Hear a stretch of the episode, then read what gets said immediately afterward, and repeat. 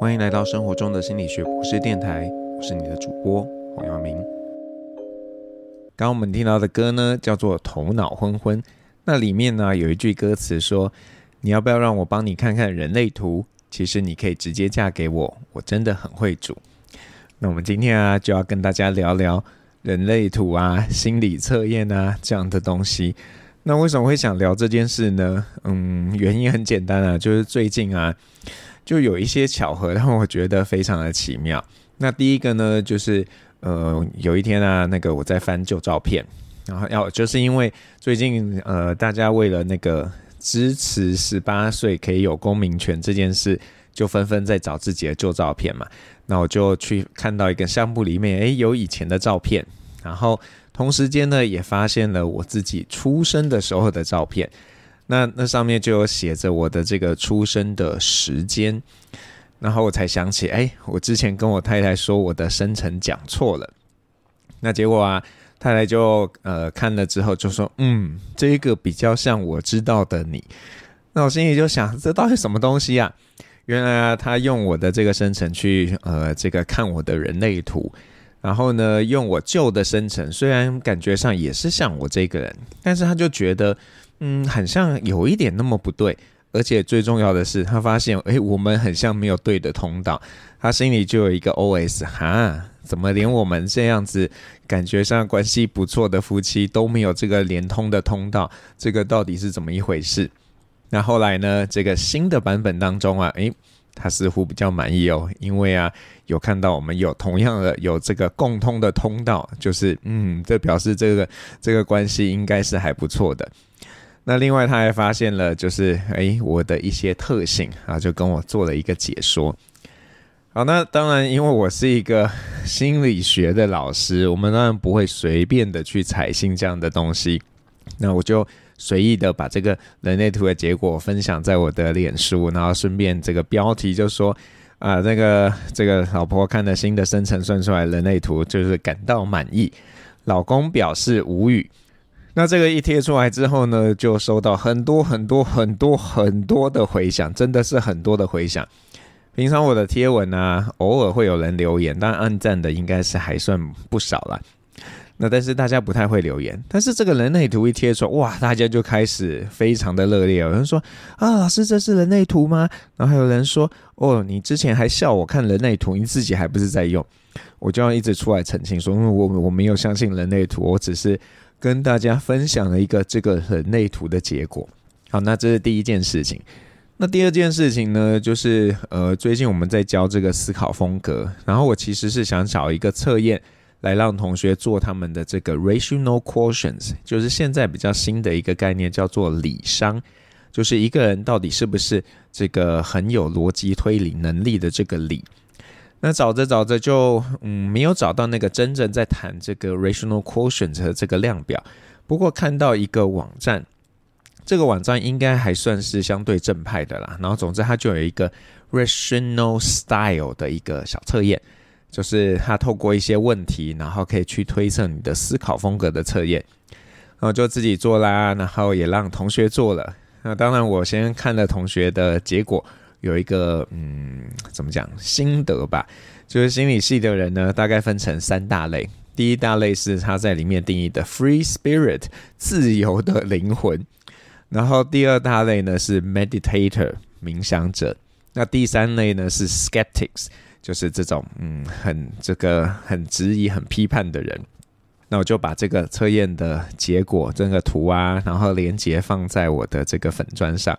然后我的粉专应该很久没有这么多人转贴这个文章，虽然感到有一点哀伤，不过呢，就突然意识到哇，大家真的超级爱做这个心理测验的。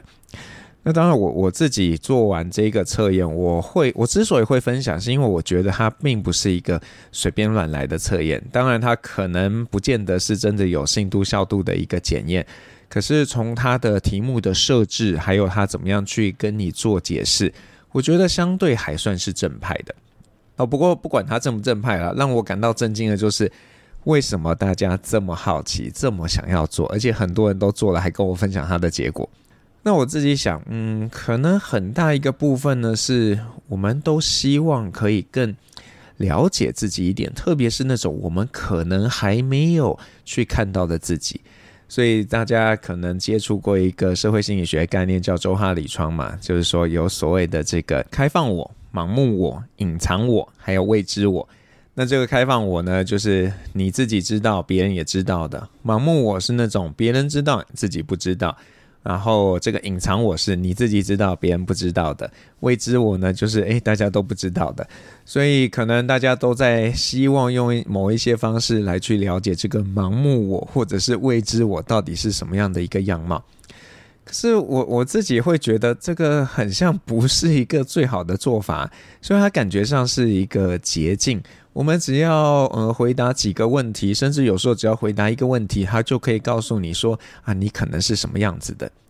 好，如果呢，你今天这个呃使用的这个测验呢，它只有一题，然后把你分成五种类别，那麻烦你请不要相信这个测验。你就想嘛，世界上这么多人，怎么可能把所有人只分成五大类呢？这是不合理的。但是并不是说它有很多题目，然后分很多类就一定好。所以像最近很红的那个 MBTI，就是把人分成十六种，然后大家还这个非常的认真去看待，也有很多人去说啊，这个真的很好啊，等等等的。那我觉得这个不管是任何一个测验，就算是它是有好的信效度的测验，我们怎么样去呃面对这个结果，这件事情还蛮重要的。首先，你要去想，你在做这些测验的时候呢，是不是真的是哦毫不犹豫的？因为有的时候，你明明知道这个测验，嗯，有点想，到底是 A 还是 B 呢？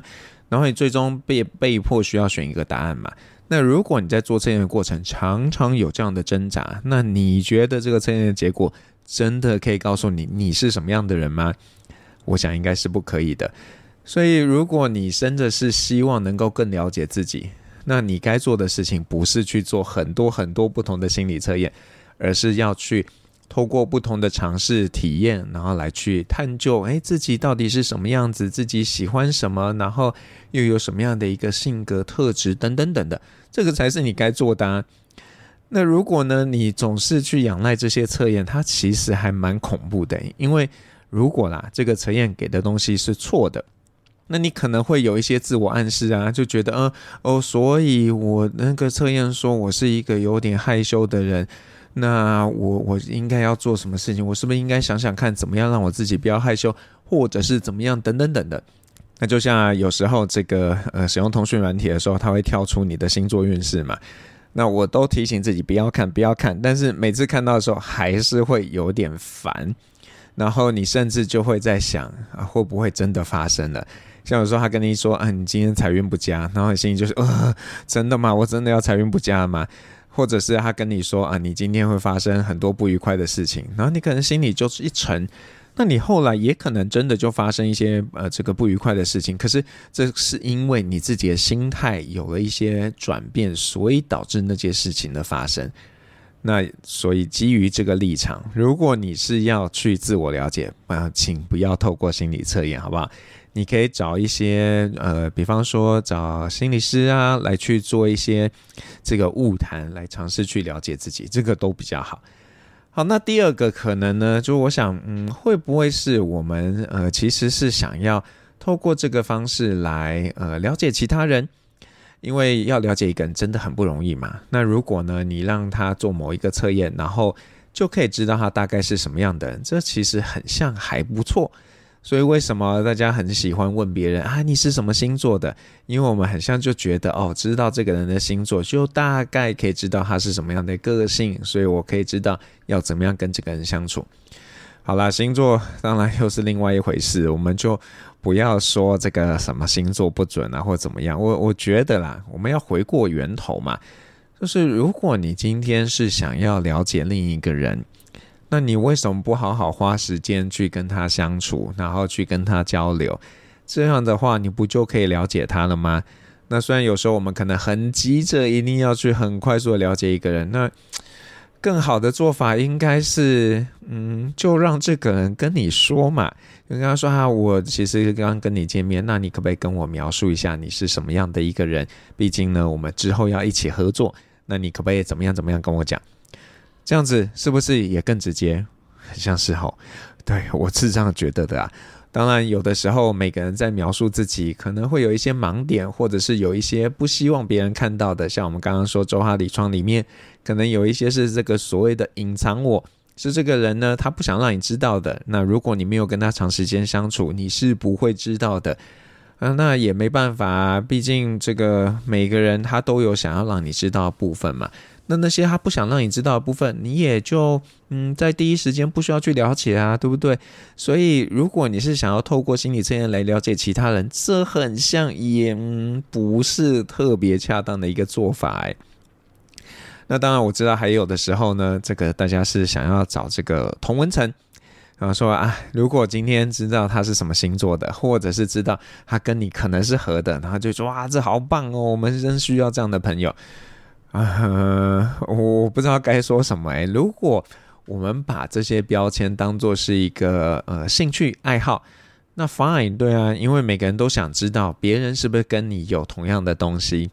那如果这个同样的东西刚好是一个呃人格特质，或者是一个星座。无可厚非，没什么不好的。那如果你是这样看待的话，我觉得嗯，勉勉强强吧。对啊，当当然，呃，我这样子很像就是一直在说啊，这些测验都不好。那实际上是有一些好的信效度的测验，只是啊，用到这些好的测验的时候，大家可能还不一定会领情嘞，因为这些测验不见得是那种很哗众取宠，甚至呢，它不是。就是会刻意去迎合你，让任何人看到结果都觉得，嗯，这个就是我，我就是这个样子。因为这个好的测验呢，它在开发的过程啊，其实是有经过反复的一个验证，然后才找出来一些东西。但是大家真的也不要神化这整个过程，因为这个最一开始呢，这样可能就是它会列出好多好多的不同的问题，然后让很多人去填。他们透过这些人的填答呢，来去找出来，诶，是不是有哪些问题的填答是，呃，在这些人身上看起来是呃有一个系统性的一个变化的？那我们叫专业上我们会说啊，这个叫做在做因素分析。我们去看，诶，是不是可以把这些问题的填答大概分成几类？然后这每一类当中呢，我再去针对我问的题目，然后我去命名。比方说，我觉得，嗯。这些问题啊，都跟一个人是不是神经质有关系，所以我就叫他神经质。那这个呢，是不是跟这个人的开放性、跟他的冒险态度有关系？那我就会叫不同的名字。所以呢，一个这个心理测验，特别是这个跟性格有关系的测验，大概是这样开发出来的。那这当中当然有很多很多可能的变动嘛。比方说，我今天到底要把这个因素分成几个？有的人说，我要分两个、分三个、分四个、分五个、分六个。其实统计上都可以哦，那所以你看，连这个测验建制本身呢，都有很多的这些弹性，或者你说，呃，这个可变动性，更何况这个你要怎么样去解读它？这这背后都有很多很多的假设，所以我觉得大家看待这些测验呢，可以用一个比较轻松的态度吧，就去想想哦，所以他说我可能这样。那你之后呢，就可以稍微留意一下，诶，自己是不是有这样的一个嗯特性等等的。好，那在这么多的测验里面呢，我我自己喜欢哪一个测验？嗯，那我喜欢的呢，其实是一个很像也没有信效度的一个测验。那这个测验是一个嗯写书的作者他自己依据这个读者跟他的回复，然后他梳理出来的一个呃有趣的测验。这个测验叫做 Four Tendency。四种倾向，那这四种倾向呢，是怎么划分的呢？它就是依据啊，到底你有没有满足你自己的期待，或者是你有没有满足别人的期待，产生两个维度。那如果你是那个满足自己期待也满足别人期待的人，那你是所谓的自律者。如果呢，你是满足自己期待，但是呢，你不满足别人期待的，那你就会是一个质疑者。那如果你是这个满足别人不满足自己的，是尽责者。如果呢，你是不满足别人也不满足自己，你就是所谓的叛逆者。